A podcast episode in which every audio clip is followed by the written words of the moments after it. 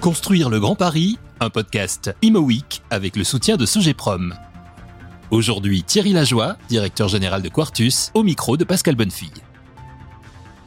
Thierry Lajoie, bonjour.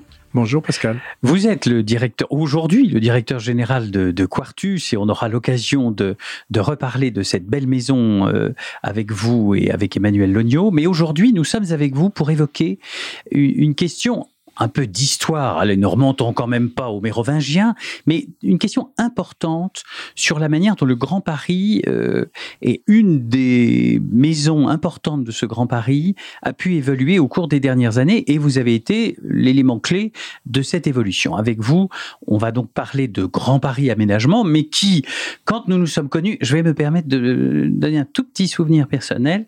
Euh, nous nous sommes connus, vous étiez au, je ne sais pas à quel étage d'une tour, tour Gamma, euh, non loin de la gare de Lyon, un peu fatigué pour dire la vérité, très très fatigué même, et vous étiez le nouveau patron de la FTRP, l'agence foncière et technique de la région parisienne, je ne dis pas de bêtises. C'est tout à fait ça, c'était l'outil créé par euh, Paul Delouvrier euh, dans les années 60 pour incuber le foncier des, villes nouvelles et qui fit excellemment son travail. Euh, et qu'il fallait peut-être changer un peu. Oui. Voilà, ça devait être en 2013, on va dire.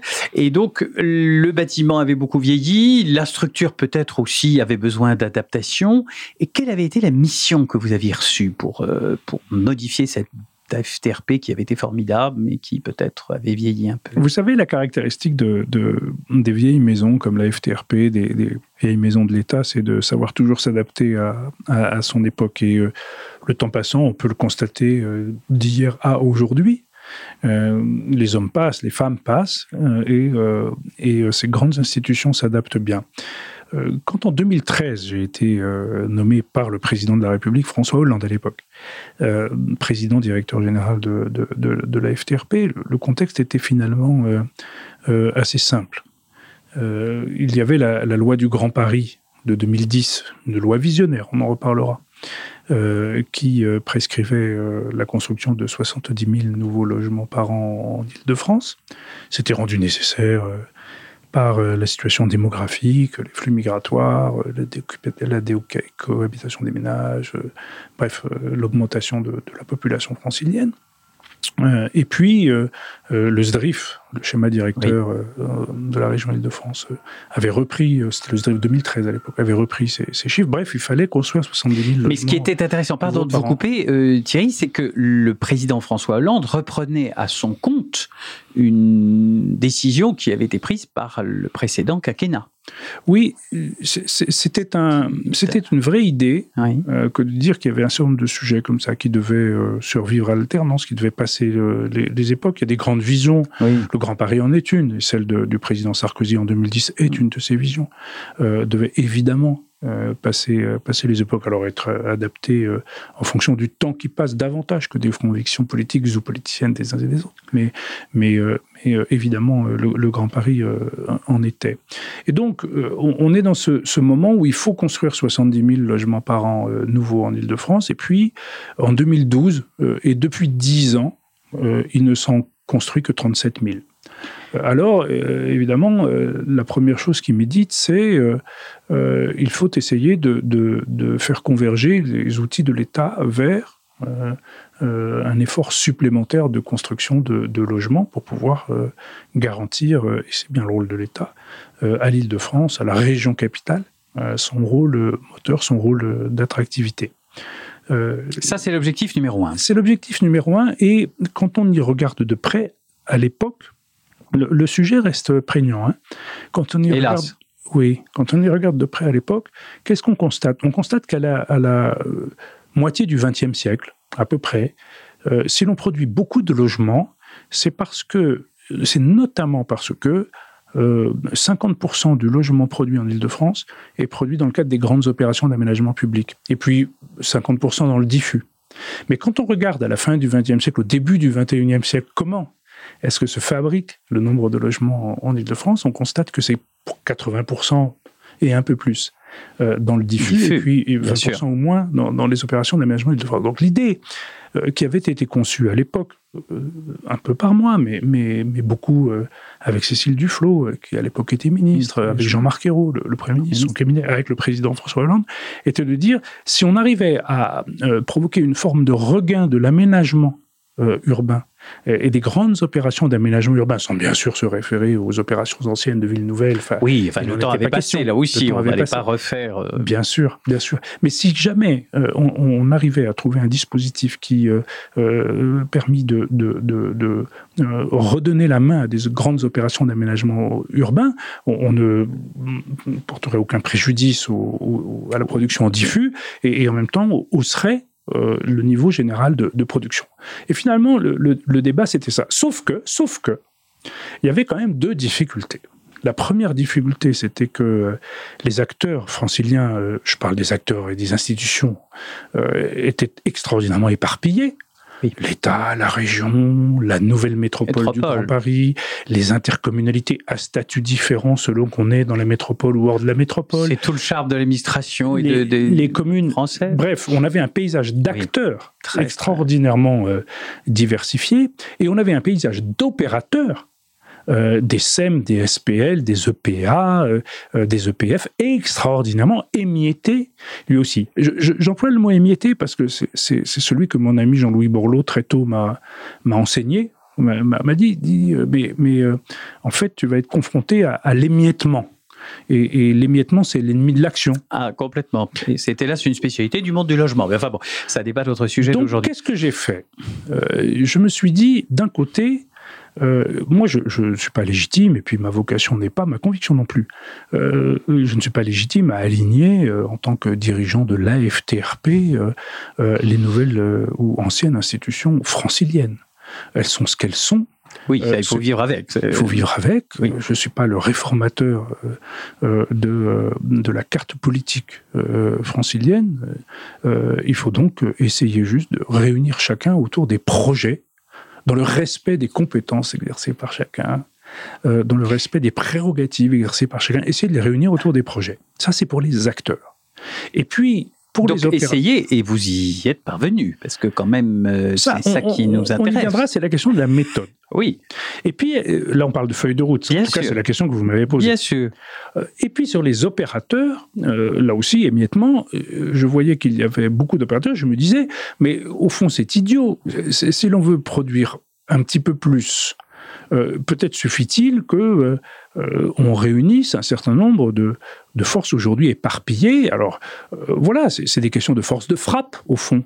Euh, des forces de frappe intellectuelles, opérationnelles, techniques, financières, d'ingénierie, d'argent aussi, de fonds propres, de, de capacité à lever de la dette. Enfin bref, essayer de réunir un certain nombre d'opérateurs. Donc dès le début, je me suis dit, d'accord, il faut produire plus, on pourrait y revenir, ça ne veut pas dire qu'il ne faut pas produire mieux, D'accord, il faut produire plus, ok. D'accord, c'est par le surcroît d'opérations d'aménagement qu'on va réussir à produire plus.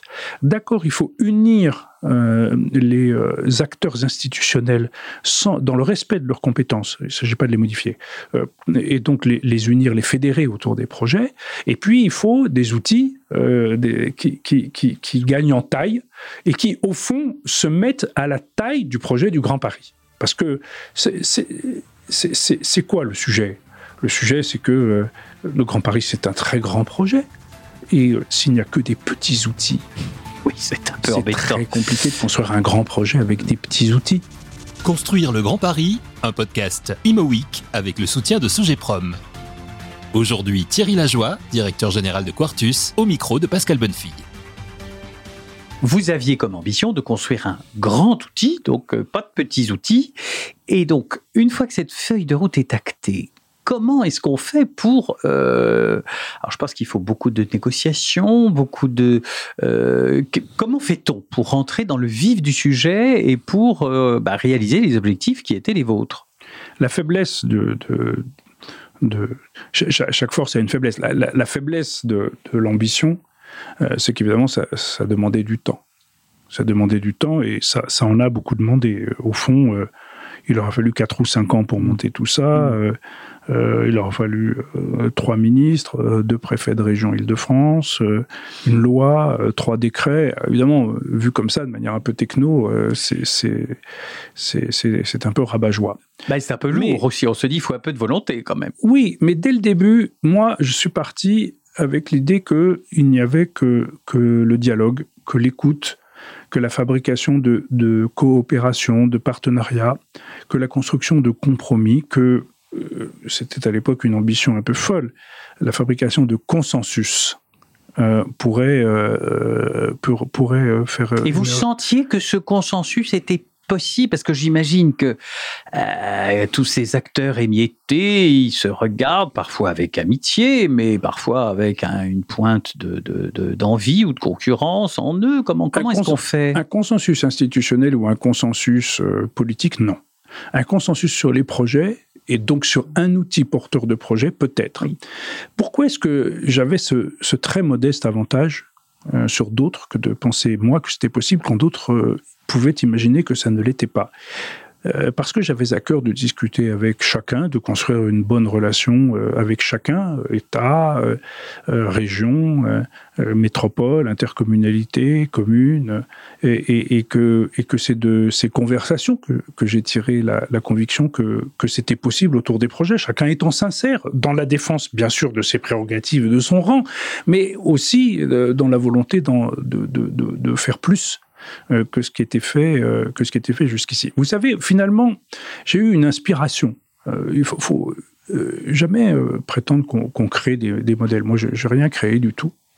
j'ai regardé beaucoup comment, au moment où Sarkozy parle du, Grand Paris en 2010, comment Christian Blanc incarne une vision, mais une vision qui crée un certain nombre de tensions. Il y a des tensions euh, dans la vision qu'il porte. Et derrière, euh, deux personnes qui, sont devenues des amis depuis, parce que je les ai beaucoup écoutés. Euh, c'est Maurice Leroy et Jean-Paul Luchon. deux personnes, l'un du côté de l'État, Maurice Leroy est ministre, l'autre du côté de, de la région Île-de-France, Jean-Paul Luchon, président de la région. C'était le 26 janvier 2011. Euh, se réunissent pour euh, mettre fin euh, aux guéguerres qui existaient autour du projet de, futur métro automatique. Grand, Paris, Express. Le Grand Paris Express. Et qu'est-ce qu'ils font d'autre que se parler pour s'accorder? Alors ça prend du temps et ça demande beaucoup de travail de, parler et de s'accorder. Mais toute proportion égale par ailleurs, le projet de Grand Paris Aménagement n'est pas le projet de la Société du, Grand Paris. toute proportion égale par ailleurs, j'ai essayé de m'inspirer de, la méthode de ces, de ces, de, ces grands bons hommes, euh, qui sont devenus des, encore une fois des amis, euh, et, desquels j'ai beaucoup appris, euh, en, me disant, ben, si, si, on parle avec chacun, ça finira par arriver. Et voyez, entre le moment euh, on est en, janvier 2015, où le gouvernement euh, euh, de Jean-Marc Ayroux ou de Manuel Valls, je ne me souviens plus même, pardon, me missionne pour fabriquer ce qui à l'époque devait être une opération d'intérêt national multisite portée par un, un opérateur nouveau qui pourrait être la FTRP transformée c'est le. C'est dommage qu'il n'y avait pas eu, qu'il pas eu de, la mission. voilà, qu'il n'y ait pas eu de sigle parce que ça aurait fait OINBRZRT. C'est le thème de la mission. Entre ce mois de janvier de 2015 et le mois de novembre 2018, où tous ensemble, euh, État, euh, métropole du Grand Paris, je pense à mon ami Patrick Ollier, euh, intercommunalité d'Île-de-France, de la métropole ou hors métropole, donc EPT ou EPCI, commune, département, département, euh, désigne euh, la présidente de région, euh, Valérie Pécresse, comme présidente du conseil d'administration de Grand Paris Ménagement pour me succéder, puisque j'ai proposé moi-même la dissociation de la fonction de présidence et, de direction générale. que vous êtes il s'est donc, donc, passé quatre ans, quatre ans de construction, quatre ans de dialogue avec chacun et euh, c'est vrai que je ne cache pas mon, plaisir, ma satisfaction d'avoir vu à ce moment-là, de novembre 2018, après plusieurs années de travail, la présidente de la région euh, Île-de-France être élue à l'unanimité de ceux qu'on vient de citer, euh, président du conseil d'administration de Grand Paris Aménagement. C'est dire qu'on avait réussi à fabriquer la table des projets. Alors ce qu'on est en train de raconter, c'est ce qui se passe en cuisine. Ce n'est pas le plus important. Le plus important, c'est pourquoi on l'a fait, quel projet on a réussi à faire émerger. Comment est-ce que, alors qu'en 2012, il y avait depuis 12, depuis 10 ans, 37 000 logements moyens fabriqués euh, par an en Ile-de-France, comment est-ce que de 2015 à 2019 inclus, ils sont devenus 80 000. Nous n'avons pas été les seuls à Grand Paris Aménagement à, créer ce mouvement-là, mais nous y avions contribué. Et c'est ça euh, qui est une satisfaction. La satisfaction, c'est d'avoir bâti un dispositif qui a pu contribuer à un moment donné à faire passer la production de logements en Ile-de-France. Il y a un million de mal logés en Ile-de-France. Il y a beaucoup de besoins euh, qui, qui existent. Quand on dit logement neuf, on a tort. Il faut parler de nouveaux logements, car les nouveaux logements peuvent ne pas être tous des logements, neufs. Bien Il y a la transformation, la mutation, la réversibilité, la régénération, l'extension des bâtiments euh, existants, beaucoup de choses auxquelles, y compris aujourd'hui chez Quartus, c'est au cœur de notre projet d'entreprise avec Emmanuel Logno, nous, nous, croyons beaucoup. Et donc déjà, déjà, il y a cette idée que nouveau logement, c'est pas logements neufs, mais on passe quand même euh, de, de, la période précédente 2012 à, 37 000 logements moyens par an à une période à partir de 2015 de, de, de 80 000 logements produits par an. Alors, il y a un mouvement général, hein, oui, c'est oui, jamais question de conjoncture, sûr, mais j'ai la faiblesse de penser que, que j'y aurais contribué. Et quand je regarde ce qu'on appelle le, pipe, c'est grossier, c'est trivial, pardon, hein. euh, mais quand on regarde le, carnet de commandes de l'AFTRP, backlog aussi, le, carnet de commandes de l'AFTRP en, 2012, 13, 13 quand j'y suis nommé, euh, qui est de 760 millions d'euros par an, et puis qu'on regarde en 2020 quand j'ai choisi de, quitter euh, l'AFTRP, enfin devenu Grand Paris Aménagement, euh, et qu'il y a 3, 3, milliards et demi de, de, de, carnets de commandes, on se dit que ça a contribué à, ce mouvement-là. Plutôt bien changé. Et, euh, et, et, ça, c'est heureux. Mais vous savez quoi? Vous savez quoi? Euh, Tout ça n'est rien sans les gens. Moi, moi si j'avais... Enfin, il faut, faut, rendre à César ce qui appartient à César. si j'avais pas eu d'abord des décideurs autour de moi, des décideurs, le un président de la République, oui. c'est pas rien. Bah, qui est venu sur des opérations de Grand Paris Aménagement, qui est venu au siège de Grand Paris Aménagement. Qui, s'il n'y avait pas un président de la République euh, qui euh, avait, avait suivi cette idée. Euh, Là, vous parlez de François Hollande. Je parle de François Hollande. Si s'il n'y avait pas des premiers ministres à l'époque, je pense à Jean-Marc Ayrault, mais surtout à, à, Manuel Valls. S'il n'y avait pas des ministres successifs, Cécile Duflot, Sylvia Pinel, Emmanuel Cos, et, et, après Julien de Normandie. Euh, euh, S'il n'y avait pas euh, des, des, préfets de région, je, je, je pense à Jean-François Carinco, aujourd'hui ministre des Outre-mer, ou à Michel Cadot, qui s'occupe des JO maintenant. S'il si, si, n'y avait pas, bref, s'il n'y avait pas ces décideurs-là, moi, moi, j'aurais absolument rien pu faire. Et puis, si ah, j'avais pas eu... Haussmann sans Napoléon III, toute proportion gardée, naturellement, mais c'est ça. Calmons-nous. Calmons-nous. Et si j'avais pas eu J'aime bien cette expression de, de l'ami Jean-Louis euh, Borloo. Euh, Jean-Louis parle souvent de bande. Il dit mm. on fait rien sans bande mm. dans un système très techno, très inerte, très lourd. Si on n'est pas des bandes, euh, on n'y arrive pas. Il a la sienne d'ailleurs. Il, avait la sienne. Mais moi, si j'avais pas eu Géraldine Ajax, Bélier Gagnère, Bastien Dola, Thierry Febvey qui est à la défense mm. maintenant, Damien Robert qui est le, le, digne président d'Inly à la suite de, de, de Benoît apparu, Ariane Boulot, Aurélie Cousy, Soraya Amrioui, euh, Christophe Canu, Rémi Tardivo, Rihanna Taherali, euh, euh, Matej Karasimonov. C'est si j'avais pas eu une bande de, réformateurs de gens qui avaient envie de transformer les choses. mais j'aurais rien pu faire, j'aurais rien pu faire non plus. Et donc, on, on, a, je crois, réussi quelque chose, pas la transformation d'une organisation, c'est finalement assez secondaire.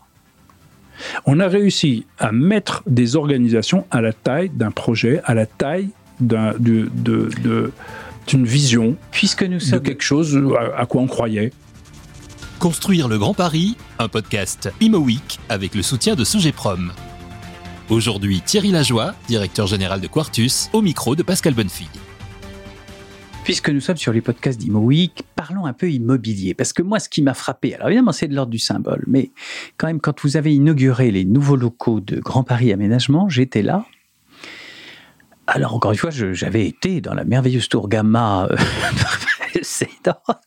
Et puis on entrait dans un, dans un immeuble qui n'avait plus rien à voir, qui était un immeuble non seulement moderne, mais euh, euh, chaleureux, euh, avec un grand patio intérieur, avec des escaliers, ce qui est bien pour la santé, c'est mieux que des ascenseurs. C'est pas mon cardiologue qui vous dira le contraire, etc on avait bien l'impression quand même qu'on était passé d'une structure quand même très vieillissante, vous êtes gentil pour vos prédécesseurs, vous avez raison, mais moi j'ai le droit de le dire, à euh, une structure qui était moderne, incarnant quelque chose, voulant. Et les buts et les objectifs d'une maison comme celle-là, elles peuvent aussi se, pas se résumer, mais on peut quand même les les comprendre quand on rentre dans le siège, non? Je bah pense que votre idée n'a été un peu ça quand même, non? Bien sûr. Les projets, ça s'incarne. Ben voilà. Et les symboles, c'est là pour incarner les projets. C'est pas le vieux républicain euh, que, que, que, je suis qui, qui, qui, démentira ça. Le premier euh, symbole, finalement, ça a été le changement de nom. Non, oui, c'est vrai qu'à FTRP, c'était pas terrible. C'était moins entendable, moins audible que Grand Paris Aménagement. C'est sûr. Euh, le lieu, oui, ça a pu compter. Ah oui. Ça a pu compter parce que la tour passoire thermique et amiantée de la rue de Bercy des années 1970, c'était pas la même chose que le, le, bâtiment industriel, ancien silo à grain, réhabilité euh, en bureau dans le 19e arrondissement de, Paris, dans un secteur en conversion. Si je me souviens bien, votre bureau était, j'y étais, il était au rez-de-chaussée et non pas au, dernier étage, ce qui aussi était un peu symbolique, non? Oui, parce que moi j'ai toujours considéré que les plateaux lumineux devaient être réservés aux équipes de projet. Euh, et pas euh, aux directions générales. Mais c'est une conviction euh, personnelle. Et puisqu'on parle de lieu, on parle aussi de table du projet. Il fallait que le lieu représente ce que nous, nous, voulions, nous voulions faire. Regardez, finalement, au-delà de Grand Paris Aménagement et de sa gouvernance, parmi les, quelques propositions que toute cette bande a faites pendant quelques années, plusieurs ont pu prospérer. Euh, sous le gouvernement euh, de, Valls, euh, ça a pu être les contrats d'intérêt national qui sont venus remplacer des opérations d'intérêt national pour être plus coopératives, plus partenariales, plus aimables entre les acteurs et qui permettaient d'incarner, de, de symboliser la table du projet. Euh, sous le gouvernement Cazeneuve, ça a été la Société publique locale d'aménagement d'intérêt national, et puis la CEMAOP, la Société d'économie mixte d'aménagement d'une opération unique avec la participation de, de, l'État. Euh, ça a continué. Sous le gouvernement d'Édouard Philippe, ça a été le PPA, le projet partenarial d'aménagement qui permettait toujours de fabriquer ces coopérations et ces partenariats auxquels je crois tant, auxquels avec Emmanuel Logno chez Quartus, nous continuons de tant croire ces partenariats entre les différents niveaux de puissance publique et le secteur privé qui permet de se réunir, de se fédérer autour de projets identifiés sur des territoires circonscrits et de construire. On est loin de la surréglementation ou de la suradministration. On est, si je pouvais me permettre, dans un état plus stratège, plus outillé, qui euh, permet au, projet de sortir euh, et qui euh, ne norme pas tout, mais donne aux, acteurs des outils euh, et puis aux acteurs de s'en saisir. Euh, il se trouve qu'ils s'en sont saisis, c'est formidable, ici et ou là. Ça, continue aujourd'hui avec mon, très éminent successeur Stéphane de, de Faille, et, et c'est formidable comme ça. J'avais envie de vous poser comme conclusion, mais vous m'avez répondu avant, c'est ça qui est formidable avec Thierry Lajoie, mais quand même, pour le Grand Paris d'aujourd'hui, de maintenant, quels sont vos, espoirs, vos espérances? Est-ce que vous souhaitez qu'on revienne à des chiffres de construction plus importants? Quels, sont vos, trois, espoirs pour le Grand Paris de demain? Ah, D'abord, je, considère que euh, les sujets qui m'étaient posés en 2012-2013 demeurent aujourd'hui. Euh, euh, on manque de logements en, Ile-de-France. Il faut en construire davantage. Et le logement vacant, ne suffira pas, ou la transformation d'actifs de, de, euh, autres en logement ne, ne, suffiront pas. Même s'il faut les encourager. Bien sûr, il faut le faire. et, et, je l'ai dit tout à l'heure. Et je l'ai dit tout à l'heure. je parle plus de nouveaux logements que de logements neufs. Donc il, faut. Et je suis un avocat. Nous sommes des avocats de de, de, l'économie du sol, du zéro artificialisation nette. De, de c'est pas du tout de la transition écologique. C'est pas du tout ça qui est en débat. C'est pas contradictoire. Ce qui est en débat, c'est que faut, faut faire un, aussi un grand pari inclusif qui loge tout le monde, qui fait que tout le monde ne doit pas avoir deux heures de transport pour aller à son travail. Euh, on parle beaucoup, on a parlé beaucoup pendant la crise sanitaire de travailleurs essentiels et travailleurs clés. Et donc, il faut construire un, grand pari, une île de France qui soit inclusive, qui soit polycentrique certes, mais euh, qui soit accessible par les moyens de transport évidemment, mais qui quand même permette à, euh, à tout le monde de, de, de se loger. C'est pour moi le premier point. Il manque encore euh, de, nouveaux logements et il faut les créer. Il y a du travail encore à faire pour cela. Deuxièmement, euh, moi, je voudrais qu'on arrête de surréglementer, de suradministrer. À un moment donné, c'est doux d'entendre ça? À un moment donné, euh, on s'est quand même tous dit, les uns, les autres. Alors, c'est pas un peu passé de mode, mais moi, je voudrais remettre ça à l'ordre du jour. On s'est tous dit, on va passer de l'obligation de résultat à l'obligation de moyens. Et on est retombé dans des travers comme un peu des vieux démons, avec la RE 2020, avec, avec beaucoup. On, voilà, ce sont les puissances publiques, j'en viens.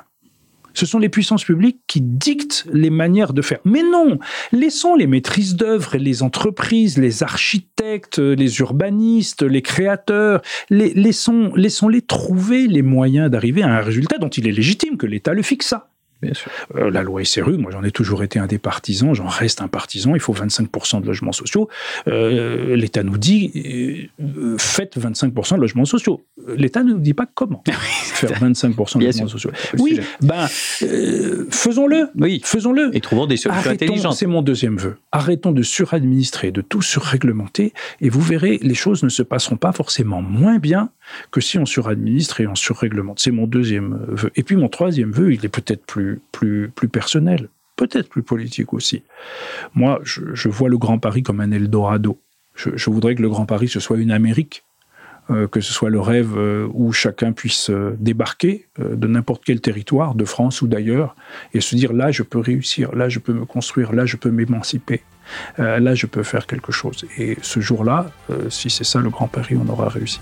Thierry Lajoie pour ses voeux et pour tout le reste. Merci. Construire le Grand Paris, un podcast Imo avec le soutien de Sogeprom.